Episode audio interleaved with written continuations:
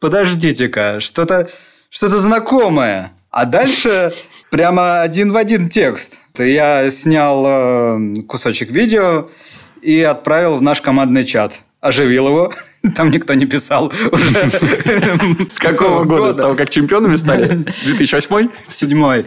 И все там очень обрадовались, что мы ушли в народ. Миша Беляйн отметил, что, обратите внимание, даже годы выпуска вина, это номер был про вино, не поменяли. То есть ребята цитируют прямо очень близко Прямую. к тексту. Это Но... священная корова аниматоров, понимаешь? Нельзя менять там ни строчки. Вдруг это важно.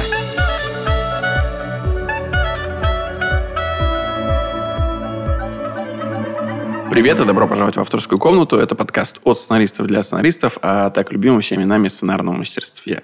Меня зовут Александр Белов. Меня Александр Вялых. Снова, как и каждую неделю, мы разбираемся, как писать лучше. Нельзя не пробежаться мимо новостей, Сань. Главное, наверное, что сегодня произошло, о чем все трубят, и что, безусловно, а, среда? Скажут, да, конечно, среда. Хотя сегодня вторник, но, конечно, среда. Сегодня а, четверг. А, а, выйдет... Сегодня четверг, да, извините. Да, сегодня четверг, но еще в среду. Действительно, среда, а, продюсерская компания, подписала эксклюзивный контракт с онлайн-кинотеатром «Иви». Теперь в течение трех лет этот знаменитый продюсерский центр будет работать только исключительно с э, Иви. Хотя... Как это скажется, Саш, на, на рынке? Да, хотя...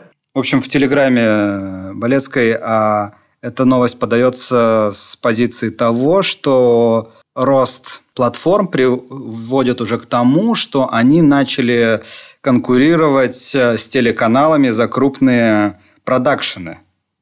То есть угу. один из крупнейших продакшенов, э, Мажор, Триггер, много известных проектов, э, Пищеблок, теперь будет работать только на Иви, соответственно, каналам все сложнее будет искать новые продакшены. В общем, поначалу казалось, что площадки это другое телевидение, но теперь это другое угу. телевидение начинает потихоньку подъедать то самое телевидение. Это прикольно, с одной стороны. А с другой стороны, победитель дракона сам часто становится драконом. Не приведет ли это к тому, что у нас просто сменится формат смотрения с телевизора на интернет, но качественно, я даже имею в виду не качественно, не в смысле станет лучше качеством, а просто по-другому, что суть контента останется та же самая, которая была на телевидении. Я думаю, что да, это все идет э, семимильными шагами именно в эту сторону. То есть у меня нету телевидения как такового, у меня приложение каналов. Но, по сути, переключая между приложениями, я переключаюсь между кнопками старыми. Это выглядит чуть-чуть по-другому, но глобально это то же самое. Просто... Только э, теперь ты еще за каждую из этих кнопок платишь деньги. Да, только теперь э, очень аккуратненько, но каждая кнопочка стала платной. Хочешь добавить кнопку – плати. И, но внутри этой кнопки ты выбираешь... Э, короче говоря, ты не привязан к времени сейчас раньше мультики в 11.00, бежишь и все, потому что если ты их пропустишь, других не будет. Я честно думал, что это ушло совсем. Хотя вот э, я был вчера на Камеди радио, и продюсер как раз говорил, что мы разговаривали про МДЖ, он говорит, что впервые за долгое время я бежал домой чтобы к 9 часам, чтобы успеть на новую серию. Но смотри, э, с одной стороны, да, мы как бы уходим от привязки ко времени, это очевидный плюс. С другой стороны, всегда же площадки рассматривались как, по крайней мере, такие были надежды. Территория свободы, территория, где ты можешь рассказать истории, которые никогда бы не были показаны по телевизору. Сейчас, по сути, те же самые продакшены, которые производили для телевизора, начинают производить, э, ну, как бы изначально производили, но теперь это уже эксклюзивные контракты, долгосрочные обязательства и все прочее. Получается, что просто контент не видоизменившийся особенно, ну, где-то немного больше э, нецензурной лексики, где-то немного больше а, обнаженной плоти, но перекочевал с телевизора на платформы. Мы за это боролись. Саша, скажи, скажи мне. Смотри, что еще происходит. Вслед за продакшенами и всеми остальными э, в эти заводи, кишащие разной новой живностью, потянулись и хищники – Роскомнадзор и другие э, регулирующие органы. И теперь они начинают э, э, штрафовать э, площадки за мат, за наркотики. По сути, э, регулирование, то же самое, которое есть на телевизоре, приходит и в площадки, видеосервисы. И очень быстро они приведут э, контент, по крайней мере, российский контент на российских ага. площадках к тому же виду, который был у нас на телевидении. Единственное, что попроще, это со временем. То есть у нас же есть э, такая история, что э, некоторые проекты ты не можешь показывать до 11, даже если они 18 плюс, э, там, угу, угу. ты не можешь их показать просто. А в интернете такого нет. Ты ставишь плашку 18 плюс и ну, смотри, когда хочешь. Проще получить к ним доступ. В рамках вот этих, которые 18 плюс без ограничений, чуть-чуть попросторнее. Вот там, наверное, сохранится что-то, какая-то жизнь. Все остальное будет плавно приводиться к телеку, мне кажется. Что-то мы с радостной новости. На самом деле, для кого-то она точно радостная новость, потому что эксклюзивный контракт это всегда э, не просто так заключается. Кто-то получит хорошие бонусы. И мы с радостной новости соскочили на какую-то грустную. Давай еще к одной хорошей. Давай. Канны. И там наши. Каннский фестиваль, и там наша, да, с, ну, как бы один фильм официально представлен в программе. Это «Петрова грипп, в гриппе». Но там есть еще второй фильм, который идет в со-продакшене, совместное производство русско-финское со стороны России. Там э, СТВ, насколько я понимаю, да, Сельянов. И в ролях Юра Борисов, Ван Лав. Вот. Это классные новости. Будем обязательно смотреть и болеть за наших ребят. Да, да. И это мы не про футбол. Хотя про футбол тоже. Э, слушай, мы сегодня хотели несколько вещей обсудить на самом деле. И на вопросы немножко поотвечать, которые у нас вот от наших слушателей. И я отдельно хотел короткой строкой обсудить с тобой, как бы даже не знаю это сформулировать, вопрос интернет-общения, интернет-этики, который для меня сейчас стал э, немножко актуальным. Потому что ты читаешь все комментарии про даже. На самом деле я не читаю все комментарии, потому что, ну, в сутках ограниченное количество часов, да. и есть куча дел, которые еще нужно сделать. Но есть же еще обращение непосредственно mm. в личные сообщения, в директы и так далее. Вот. И кроме того, кроме как реакции на там, новый сезон сериала, есть же еще периодически, и тебе, я думаю, тоже пишут, а, люди, которые хотят поработать вместе. И всегда это начинается с какого-то приветствия. И вот это приветствие, оно... Э, есть к нему вопросы, точнее даже пожелания. И первое, что кажется важным, вопрос «а можно вопрос?», с которого часто люди начинают, не имеет никакого смысла. Потому что, Это задавая уже... вопрос, а можно вопрос? Вы уже задали вопрос. Все верно. Да. Для чего, на самом деле, как мне кажется, такая форма используется? Хотя она выглядит как максимально вежливая. Да, ты спрашиваешь у собеседника разрешения, но при этом ты уже задаешь вопрос. На самом деле она используется для перекладывания ответственности на собеседника. Если собеседник тебе отвечает «да», то он уже заинтересован в этом продолжении беседы, хотя он, может, и не заинтересован, он не знает, о чем, собственно, предмет разговора. Но ты себя перекладываешь эту ответственность на него и уже чувствуешь себя гораздо комфортнее. Если какой-то есть вопрос, вот правда совет и себе в первую очередь, если есть какой-то вопрос, лучше сразу его написать. И дальше уже предоставить возможность человеку решать, он хочет э, отвечать на этот вопрос, общаться или нет. Ну, я соглашусь с тобой. Добавлю еще, наверное, от себя. Но это просто меня давно как-то цепанула одна вещь. Молодой сценарист попросил прочитать э, свое произведение. И оно... Я долго собирался, у меня не было времени. Оно еще было крайне большое. И угу. я там пытался потом нашел время, за несколько раз прочитал и понял, что оно ну, неснимаемое. То есть это упражнение, угу. наверное, в жанре больше, там, но шансов, что оно будет э, экранизировано, очень мало. И я, подбирая слова, объясняю, что проделана работа, что сценарист получил э, крайне положительный опыт, э, поработав в этом жанре. Там, расписываю, расписываю, что вряд ли это можно, ну, может быть сценарием с точ- точки зрения, что стать основой какого-то видео. На что получаю ответ? Да, я знаю. В смысле? А, я немножко был удивлен в этот момент, и такие вещи отбивают э, желание потом что-то читать. Ну, действительно, не так много времени, и это абсолютно волонтерское занятие. То есть ты просто тратишь свое время, потом э, даешь какую-то обратную связь людям, и все. Ты от этого ничего не получаешь. И надо бережно как бы относиться к, мне кажется, к таким возможностям. Потому что у человека, который такое читает, может э, пропасть желание в какой-то момент этим заниматься. И другой человек, которому действительно нужно, нужен какой-то совет, может просто его не получить. Полностью обеими руками поддерживаю. Чуть-чуть э, перед тем, мне кажется, как э, вступать в какое-то взаимодействие, тем более, что оно сейчас достаточно доступное, ты просто открываешь интернет и пишешь, чуть-чуть задать себе вопрос, угу. а какой результат я хочу получить? Не просто ну,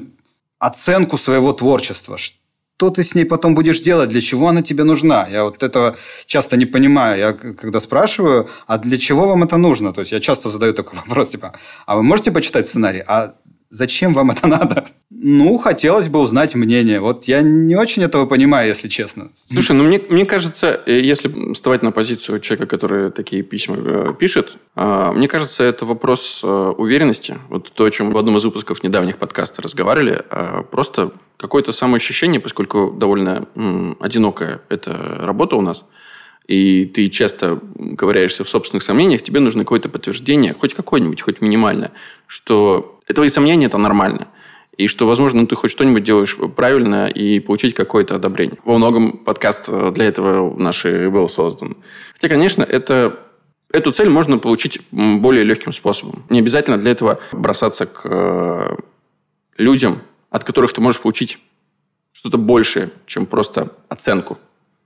Вот. Мне так кажется. Вообще вот главный вопрос к этим стартовым письмам, а поскольку их пишут, а сценаристы пишут, ну, чуть-чуть к ним подходить как тоже, к тому же заданию, как к тому же сценарию. Я не говорю, что именно это должно быть что-то супер классное, творческое, или там целый сайт вместо письма, да, как Рома Кантер рассказывал в прошлом выпуске, э, сделать. Нет, просто что-то яркое. Просто у меня вот недавно был пример супер классного такого письма, знакомства, после которого я понял, что я ну, не могу не попытаться с э, человеком не поработать. Потому что Прям классно, оригинально. Я понимаю, что собеседник на том конце интересный. И, блин, это главный залог потенциального успеха. Даже если ничего не получится, по крайней мере, будет интересно. Да, как э, ребята из эпизодного клана, не помню, кто конкретно просто это говорил, что когда ты ищешь себе соавтора, и когда вообще идет разговор о соавторстве или каком-то совместном творчестве, э, все думают, что ты ищешь э, сценарист, хорошего сценариста. И это, конечно, так. Профессионала. Но, да, но в первую очередь ты ищешь человека, с которым интересно общаться. Это работа, построенная на личном общении. И, соответственно, если это неприятный человек, то даже если он профессионал, а в индустрии, мне кажется, очень много таких моментов, когда ты знаешь, что ну вот, ну, хороший человек делает хиты, но если бы тебе предложили поработать с ним, ты бы вот сто раз подумал, а потом сто раз спросил, сколько это будет стоить. И потом уже э, принимал решение. А есть люди, которые наоборот. Давай встретимся, давай что-то подумаем. Давай, ну, что-то получится, да, не получится, дай пофиг. Мы классно проведем время. Что, перейдем к вопросам? Давай, да. У нас периодически прилетают к нам вопросы, и периодически же мы пытаемся на них отвечать. Так, вопрос от uh, Тамары Меликситян. Привет, Александр. Я начинающий сценарист. Сейчас работаю над сериалом в жанре драмеди и столкнулась с проблемой. Практически нет информации о том, как устроены такие сериалы, в чем их специфика. Понятно, что драмеди – это драма плюс комедия, но как избежать перекосов в ту или другую сторону? На мой вкус, в российских драмеди все же больше от комедии ситуации, чем от проникновенной драмы.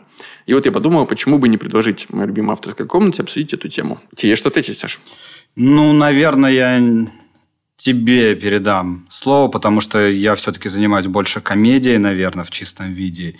И про драмеди могу судить только со зрительской позиции. У меня нет каких-то... Мне тоже трудно ответить на этот вопрос, Тамара. Я не знаю, может быть, мы не удовлетворим ваш запрос. У меня с драмеди проблемы, потому что я не считаю драмеди жанром. И не знаю, говорил ли я раньше об этом на одном из выпусков, но это, эта штука... Вот есть жанровые истории, да, понятные, там, триллер, хоррор, сайфай, что угодно называйте, вестерн. И ты понимаешь, да, вот есть жанр, есть конвенции жанра, и это некая вот такая структура. И при этом всем была драма. И драма, когда фильм просто драма, история драма, это отсутствие жанра как такового. Но при этом авторы всегда немного стеснялись говорить драма, потому что ты переходишь из э, позиции жанрового кино, которое интересно, наверное, э, продюсеру, в позицию авторского. Это может быть не супер заманчивым э, проектом. Но при этом драма, она же универсальна. То есть даже в комедии драма есть. В хорроре драма есть. Ты не можешь без драмы существовать, потому что это, в принципе, основа сторителлинга, основа рассказывания истории. И в какой-то момент люди такие, м-м, драмеди. Драмеди – это жанр. И это стало... Драмеди стало новой драмой. Драмеди – это стало новой попыткой убежать от э, признания того, что у тебя нет жанра у твоей истории нет жанровой какой-то основы.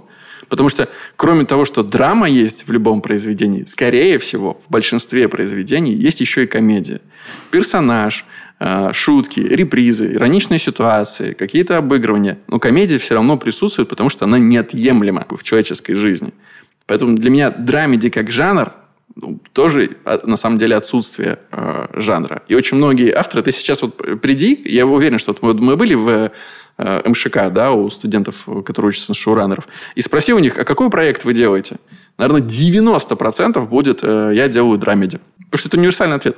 По сути, это просто комедии. Ну, действительно, потому что э, в любой комедии есть э, драматическая основа. И просто у тебя не очень плотная по шуткам комедия получается. Да. Застревая между этими жанрами, да, ты, э, по сути, даешь себе как бы разрешение не наполнять все сцены комедией и отходить от этого, но с другой стороны, это все еще комедия, просто более лирическая, более серьезная, более грустная, с скорее всего, более низким темпом. Как, э, если попытаться ответить на вопрос, как сохранить баланс, наверное, вопрос в проблематике серии и э, сериала в общем. Если проблема не слишком серьезная, то вряд ли это, из этого можно будет э, сделать хорошую драму. То есть проблема должна быть обязательно с высокими ставками и герои должны страдать, и мы должны это видеть. И вот оставив ключевые эти моменты, все остальное заполнить комедией. Вот получится драмеди, мне кажется. Да, вопрос баланса, мне кажется, здесь нет универсального ответа, потому что это всегда вопрос непосредственно к автору. Если вам не близка ситуационная комедия, на мой взгляд, в ней нет ничего низкожанрового, плохого. Это точно такой же инструмент для рассказывания истории, как любой другой. Ну, склоняйтесь в сторону другого инструмента комедийной иронии и всего прочего.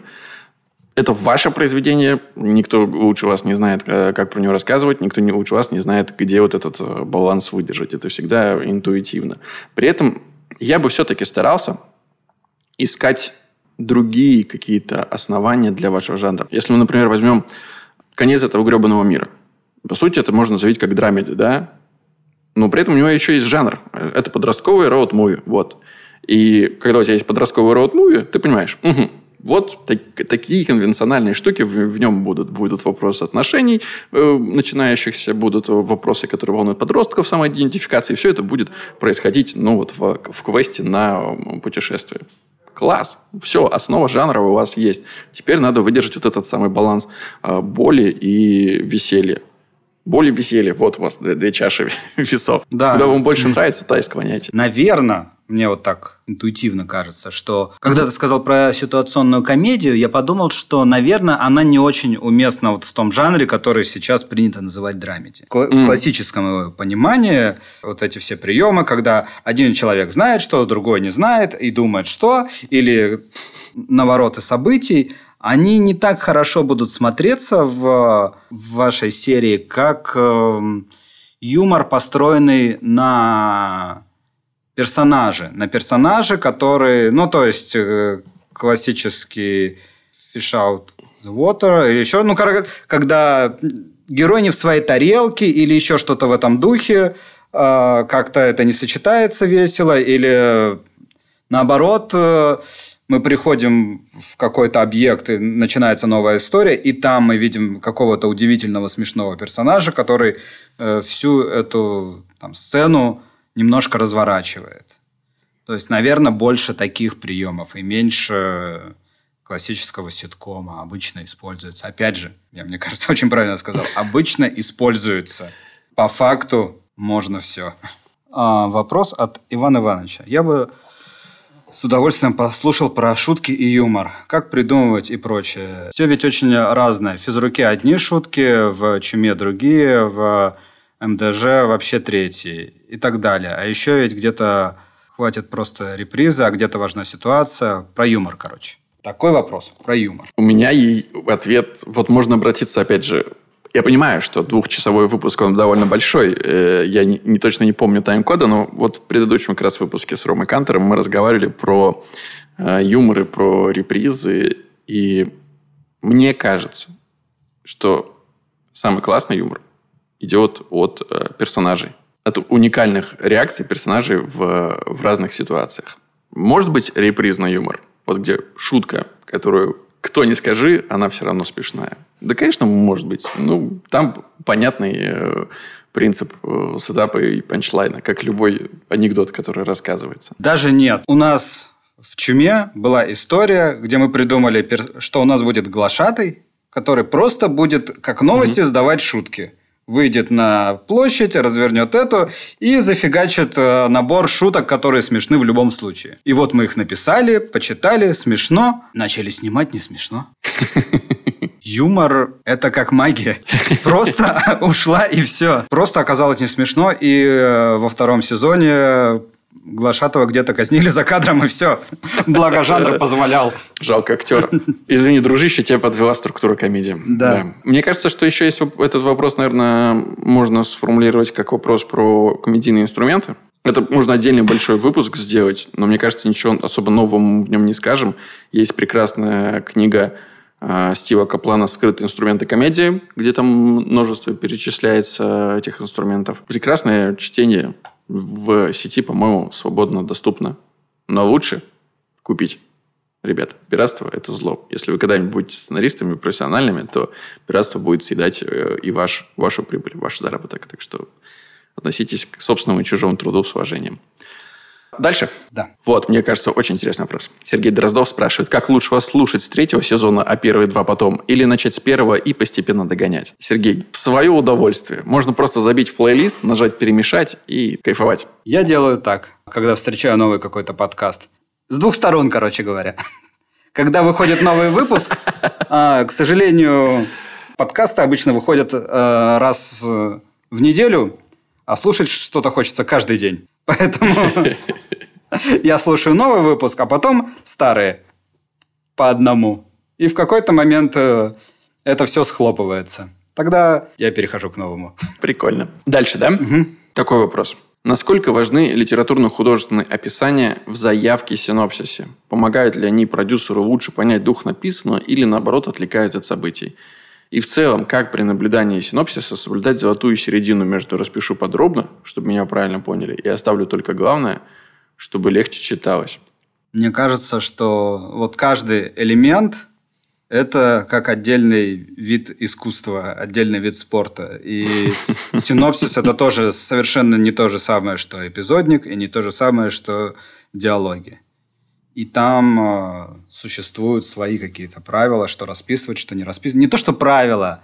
Э, правил я нигде, кстати, не видел. Ощущения. Но я много раз сталкивался с тем, что я писал синопсис, где описывал все, что происходит.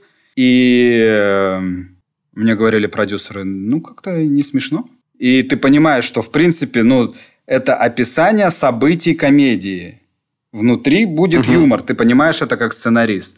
Но когда продюсер читает синопсис комедии, ему хочется, чтобы это было смешно. Когда он читает э, синопсис э, хоррора, ему хочется, чтобы это было страшно.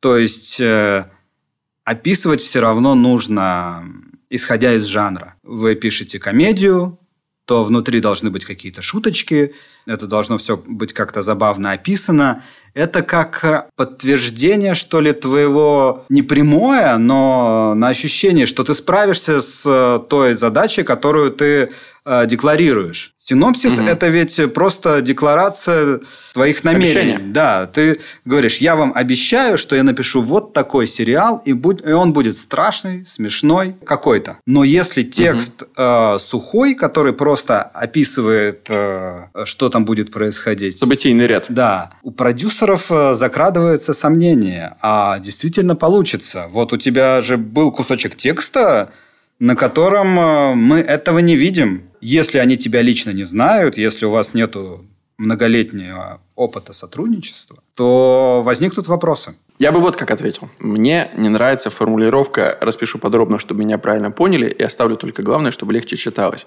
Мне кажется, как раз э, поскольку здесь золотая середина, и мы ее ищем, э, правильно должно звучать «оставлю только главное, чтобы меня правильно поняли». Я сторонник минимализма, и задача синопсиса или заявки, неважно, она примерно такая же, как и у сценария, просто достигается немного другими э, инструментами. И задача это, это то, чтобы донести информацию в максимально простом виде, но при этом вызвать еще и эмоцию у того, кто будет это читать.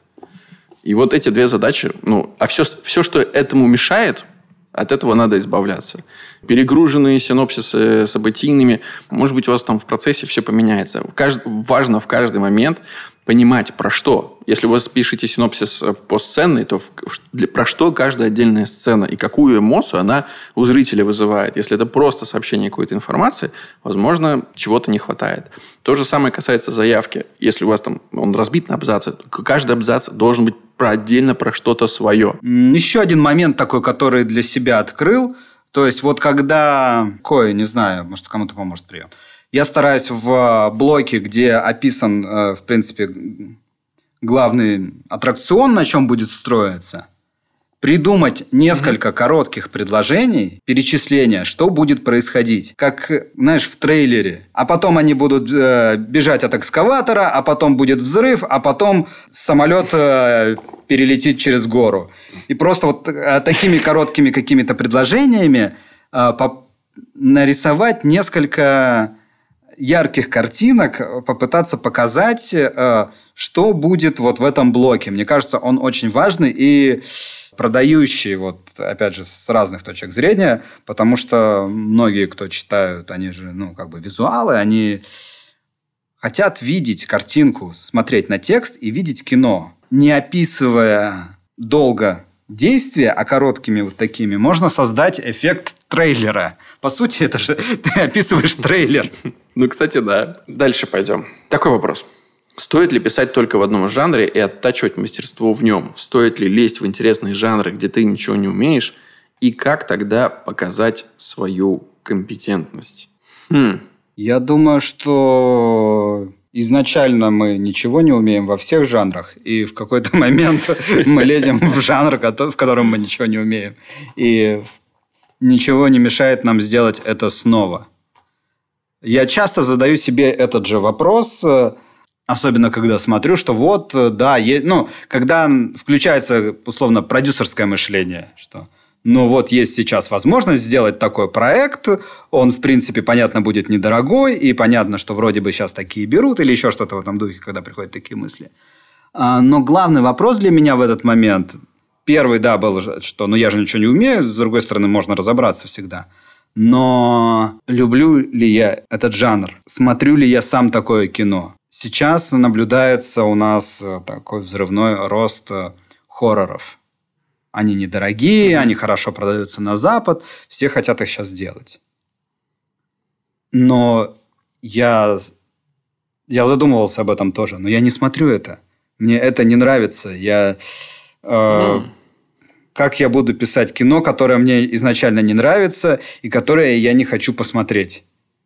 Мне кажется, тут самый главный критерий э, и вообще, мне кажется, прикол нашей работы. Можно написать кино, которое ты сам хочешь посмотреть, или сериал. Вот его нет, а ты говоришь, сейчас сделаю и посмотрю классное кинцо. Конечно, я его посмотрю на монтаже, там будет много косяков, себе испорчу все ощущение. Ну ладно, но другие посмотрят. А я там через пару лет пересмотрю, будет приятно. Но главное, это мне кажется, что вот э, любишь жанр, почему бы нет? Хочешь просто коммерческого успеха, Ну, не уверен, что у тебя получится. Не убавить, не прибавить. Мне нечего сказать, кроме того, что сказал ты. Делать то, что нравится, делать то, что ты хотел бы посмотреть сам. Блин, да, идеальный совет. А стоит ли оттачивать мастерство в одном жанре? Разговаривал вчера с э, дочкой. Угу. Она спросила, интересно ли быть сценаристом. Я понимаю, что ответ, ну, в какой-то степени, ну, как-то повлияет точно на ее дальнейшее самоопределение, поиск своего профессионального пути и так далее. Я пытался объяснить, что но кроме того, что я был сценаристом, я еще ну, кучу профессий до этого перепробовал. И это тоже, по-своему, все профессии были прекрасны. Я искал и нашел. Но что важно, что я для себя сформулировал, не факт, что я в, это, в этой профессии останусь теперь навсегда. Это тоже нормально. Возможно, когда-нибудь я попробую что-то новое, что мне будет интересно. Точно так же и жанрами. Вопрос такой. Стоит ли сразу бросать историю, если кто-то где-то на похожую тему уже пишет, если ты подробности не знаешь. Наверное, имеется в виду, что если ты не знаешь подробностей, что именно там пишет, да, да, просто, просто знаешь, знаешь что тему. тему. Застолбили ли тему? Угу. Я считаю, что нельзя застолбить тему. Вообще нельзя. Вообще нельзя. Если снимают э, фильм о Человеке-пауке, это не значит, что нельзя снимать второй фильм о Человеке-пауке, и третий, и четвертый, и, и делать так много лет подряд. Если снимается Армагеддон, то это не значит, что нужно столкновение с бездной, да? Очень часто выходят фильмы одинаковые в короткий промежуток времени. И угу. это просто конкуренция. Хороший выигрывает, плохой проигрывает. Причем это сейчас ты перечисляешь э, то, что касается выхода фильмов коммерческих, то есть выхода уже снятых продуктов, написанных и снятых, как это вот, да, «Армагеддон. Столкновение с бездной». В какой-то год вышли два проекта про Марс э, с «Марсианином», кто-то еще рядом выходил. Вот недавно была история, что разнесли э, Девитаев и второй военный фильм про летчиков. Один весной, другой э, на осень. Но это касается уже выхода фильмов. Что касается написания, ну, хорошо, кто-то где-то там пишет тему. Сколько он ее будет писать? У вас разный темп, может быть, написания, понимаете? И его проект там выйдет через 5 лет, а ваш проект выйдет через ну, там, 2-3 года. Или наоборот. Они никак ну, друг с другом не пересекутся. И нет таких тем, от которых еще никто никогда не высказывался. Вот мы недавно обсуждали историю с э, отцом Энтони Хопкинса и деменцией. И э, историю, что, что теперь, если отец вышел Понятно, что с ним будут сравнивать, но никто не застолбил деменцию, не воткнул вот этот э, режиссер флаг в деменцию, сказал, все, так, все отойдите отсюда, никто больше не должен никогда это обсуждать. Нет, вот прекрасно снимается сейчас фильм российский с Юлией Снегирь, тоже как раз про историю женщину и ее мать как раз э, с этим недугом. Я бы не бросал, вот. Я бы все равно, если там, если там есть в этой истории, в этой теме что-то за что-то, что тебя цепляет, что заставляет тебя э, писать и рассказывать эту историю, Рассказывай. Согласен, да. Наверное, стоит изучить конкурента и немножечко отодвинуться от него. Посмотреть. Понять, где твои выигрышные стороны. Да, убрать э, какие-то пересекающиеся, возможно, моменты, если уже есть. А если мы говорим, опять же, про не знаешь подробностей, где-то что-то делают, ну, мало ли. Это... Может, не доделают. Да. Наверное, если речь идет об историческом кино, вот я сейчас подумал, то, наверное, вряд ли. Угу. Вряд ли может выйти там в один год или даже там через год по одному и тому же событию. Но через два, через три. А надо понимать, что срок э, кинопроизводства, он же очень большой. От, э, от идеи до выхода у вас там еще столько будет, у кого когда купят кинотеатры. Как, ну, то есть много вопросов. Понятно, мне кажется, что чуть-чуть э, все равно сложнее будет э, продавать этот сценарий. Угу. Продюсеры могут опасаться, а может и нет. Сколько может, и нет. было историй, когда выходит удачный проект, и э, все продюсеры хотят сделать то же самое, только другое. Это... А у тебя уже а есть. у тебя уже есть. Может быть, этот э, другой фильм проложит тебе наоборот э, э, дорожку, и тебя сразу паровозом и купят. Один продюсер очень смешно говорил, что наш кинорынок э, местами похож на инфузорий. У них есть такие ладожноножки, такие микроорганизмы. И вот где-то появляется угу. сахар, то есть где-то фильм заработал. И все начинают э, сползаться в ту сторону. Вот каждый раз происходит такое, что нам нужны новые, там, начиная вот сколько тогда это еще, это давно мы разговаривали, все хотят новых сватов, потом все хотели э, горько сделать, потом все хотели еще что-то делать. Всегда есть кусочек сахара, э, к которому все ползут, а он уже в другом месте. Следующий вопрос. Анимация для взрослых. Как писать, как отпустить мозг от границ игрового кино? Вот какое дело. Мне кажется, Александр, это довольно объемный и сложный вопрос. И я предлагаю сегодня на нем не останавливаться, а дать обещание вернуться к нему, возможно, уже в следующем выпуске. И я никогда не писал взрослую анимацию. Я, анимацию я писал.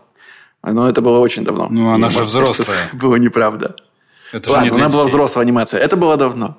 я, я там был на самом заре своего становления в профессии. Поэтому мне трудно что-то утверждать.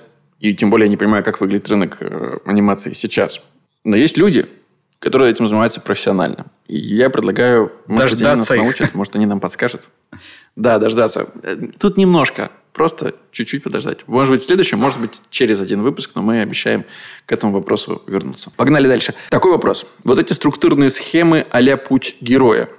Есть ли мнение и взгляд о пути героини? Несколько видео вариантов, но есть ощущение, будто это все не совсем устоявшееся и в свете современной повестки дня зыбкое, меняющееся и только формируется. Короче, какая у вас была бы версия пути героини? Не знаю, для, для меня герой э, гендерно-нейтральное понятие. То есть я не угу. понимаю, зачем э, героине нужен отдельный путь. Почему мы ее выделяем и почему мы считаем, что она не может вести себя как герой. Бегло вспоминая, зов, ну, наставлен, что, что не так с тем путем, который есть. Слушай, на самом деле сложный вопрос. Э, у меня точно нет э, какого-то однозначного видения. Но мне нравится, мне кажется, что ответ, он эм, в самом вопросе прозвучал. Это все не совсем устоявшееся, и даже без привязки к современной повестке, это зыбкое, меняющееся и формируется. И не формируется не только сейчас, а формируется постоянно. С одной стороны, я согласен с тобой, что понятно, что вот эти все э, классические э, структуры мономифов, они исходили и были созданы в консервативное патриархальное время, когда разделялись четко позиции. Вот это женские занятия, вот это мужские занятия, и, соответственно, какие-то этапы героя наверняка ну, носят привязку к э, половой принадлежности. Но при этом мне кажется, что люди поступают, и герои поступают, персонажи, соответственно, со своими ценностями. И поэтому не может быть какого-то четкого, жесткого пути героя, который бы вам говорил, вот надо истории героини, они совсем по-другому рассказываются, нежели история героев. Все исходит из личного опыта. Вот про это, мне кажется, важно. Мне очень понравился один комментарий в Твиттере по поводу мира дружбы жвачки. Я прям в последней серии у нас есть секс между юными персонажами.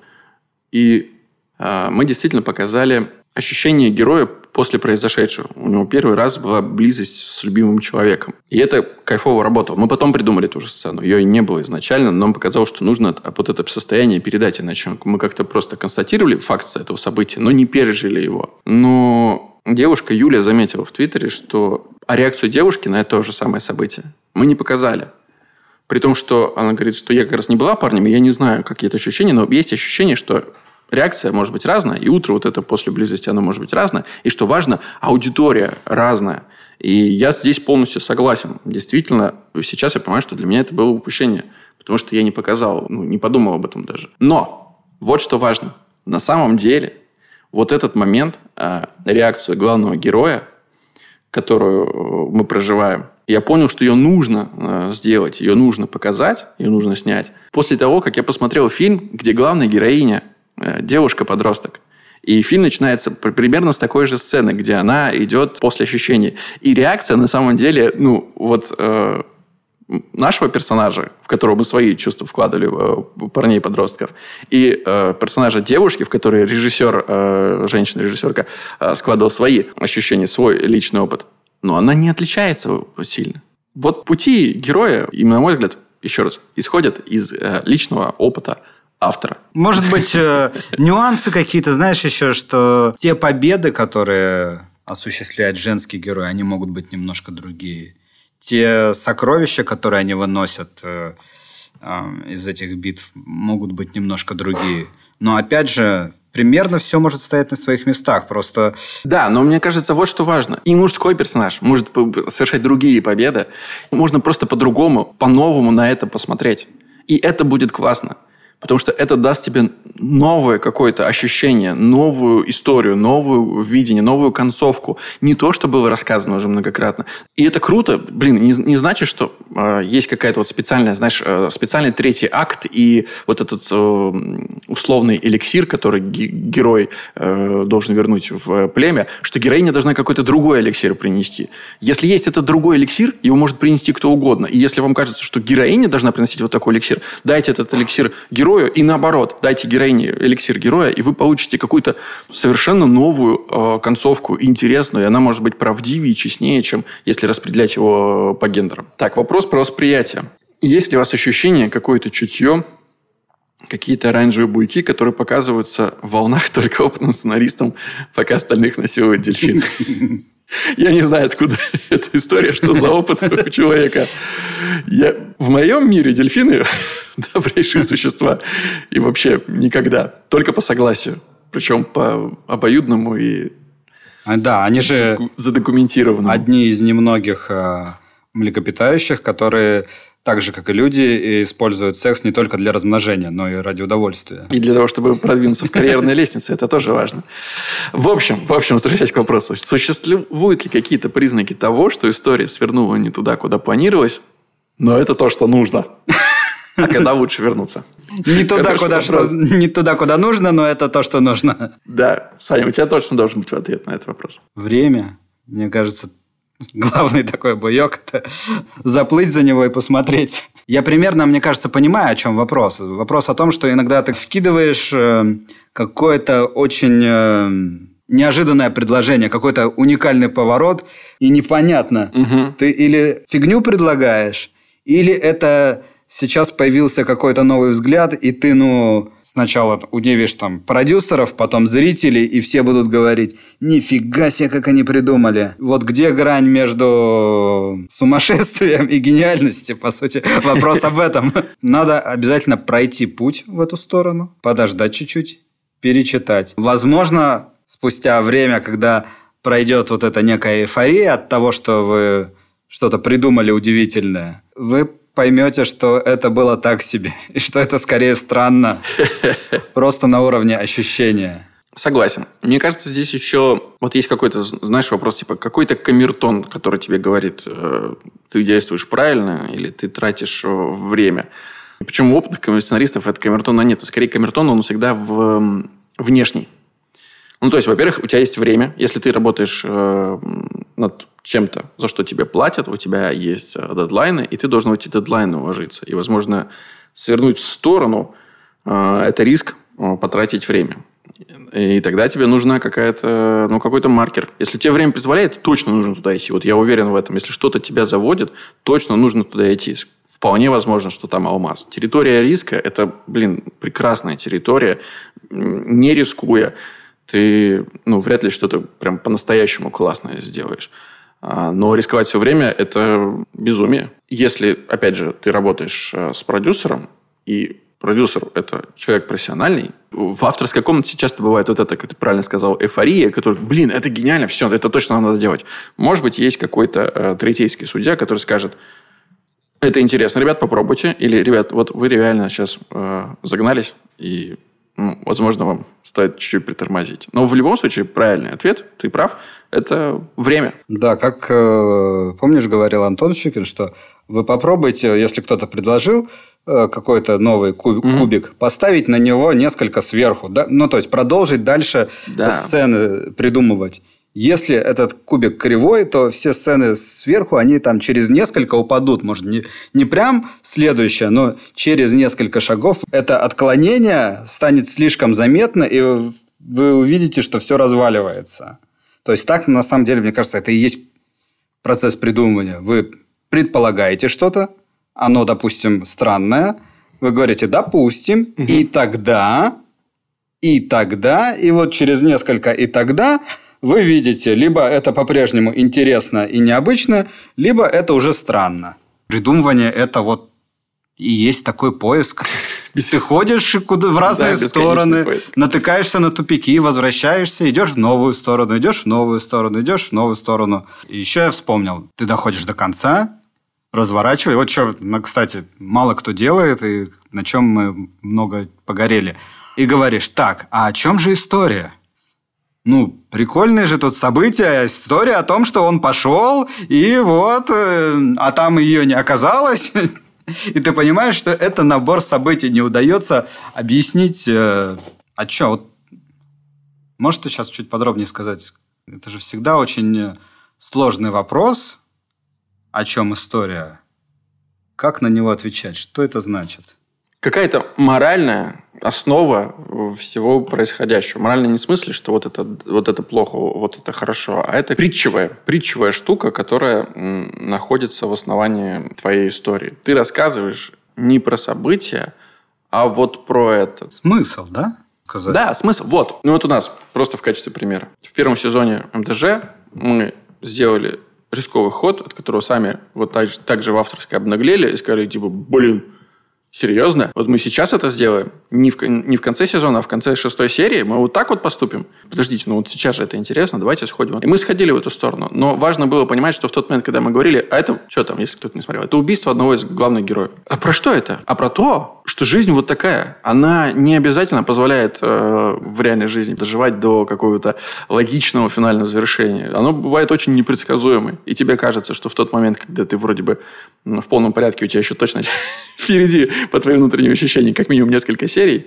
вот с тобой может произойти вот это. От безжалостности времени. И такие, а, ну да, тогда окей, тогда мы понимаем, про что эта история. Всегда все истории про смысл. Да, и когда вы смотрите на набор событий и спрашиваете, а смысл этого всего в чем? Зритель на это смотрит и понимает. Если угу. можно сформулировать, значит, это не тупиковая ветвь. Дельфины остались Причем, не что важно, у, зрителя, у зрителя может быть свое трактование смысла этой истории. Это нормально абсолютно. Но у вас, когда вы создаете, точно должна быть своя трактовка смысла. Какой-то смысл для вас это все должно нести. Потому что иначе, ну, история бессмысленна. Слушай, последний вопрос. Давай, Сань. Давай, за закрываем. Не будем, не будем каждый подкаст делать двухчасовым. Почему иногда сериалы со сценаристами снимаются так, будто сценаристам похуй или их убили? Странный вопрос и сложный. Что ж, ну давайте не будем отметать этих два варианта, которые уже есть в вопросе. Жизнь странная штука. Наверняка есть такие прецеденты. Но мне кажется, в этом вопросе сейчас сформулирован сериал с сценаристами, в смысле сценаристы снимаются внутри сериала, и, и, наверное, все-таки имеется в виду, что сериал, у которого есть сценаристы, я, во-первых, не знаю сериала, у которого нет сценаристов.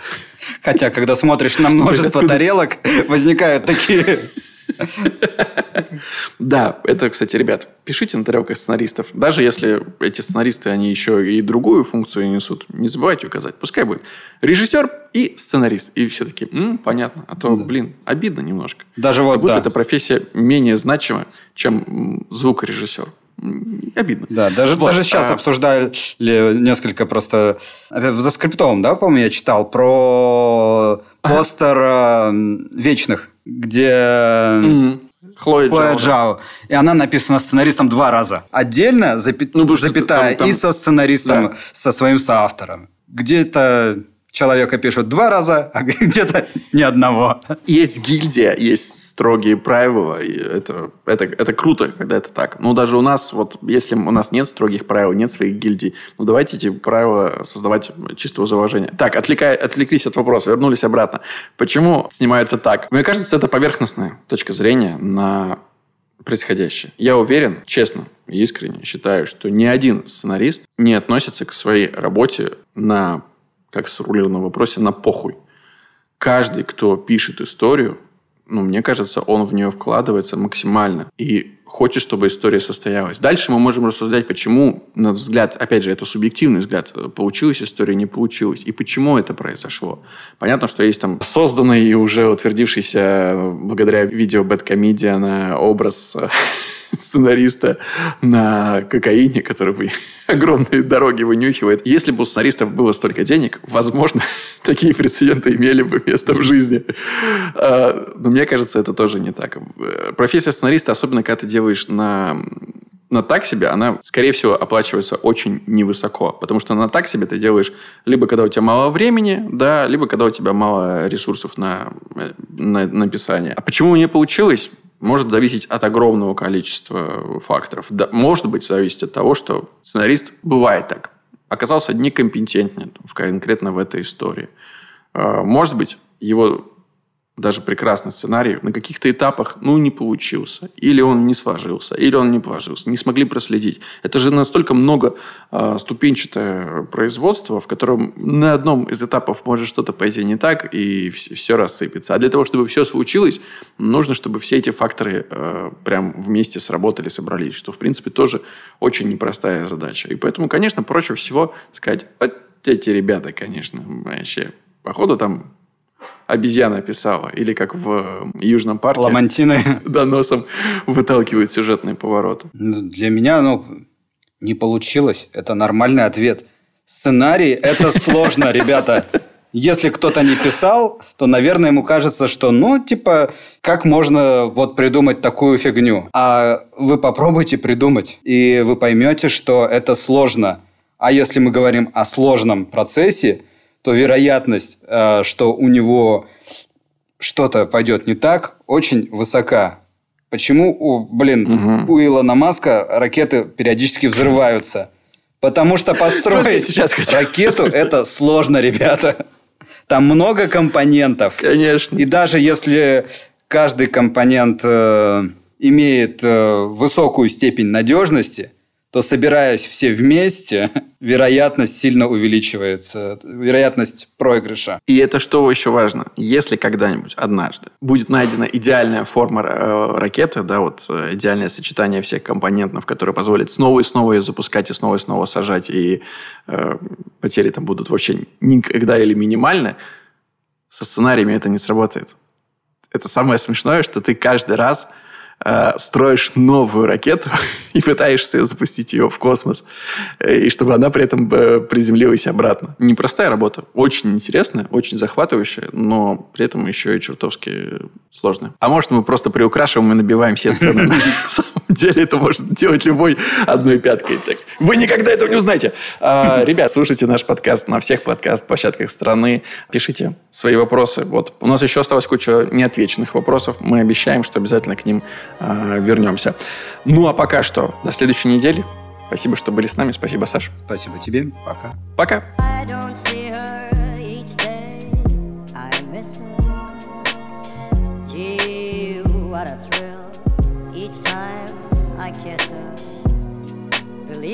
I've got a case on Nancy with a laughing face. I don't see her.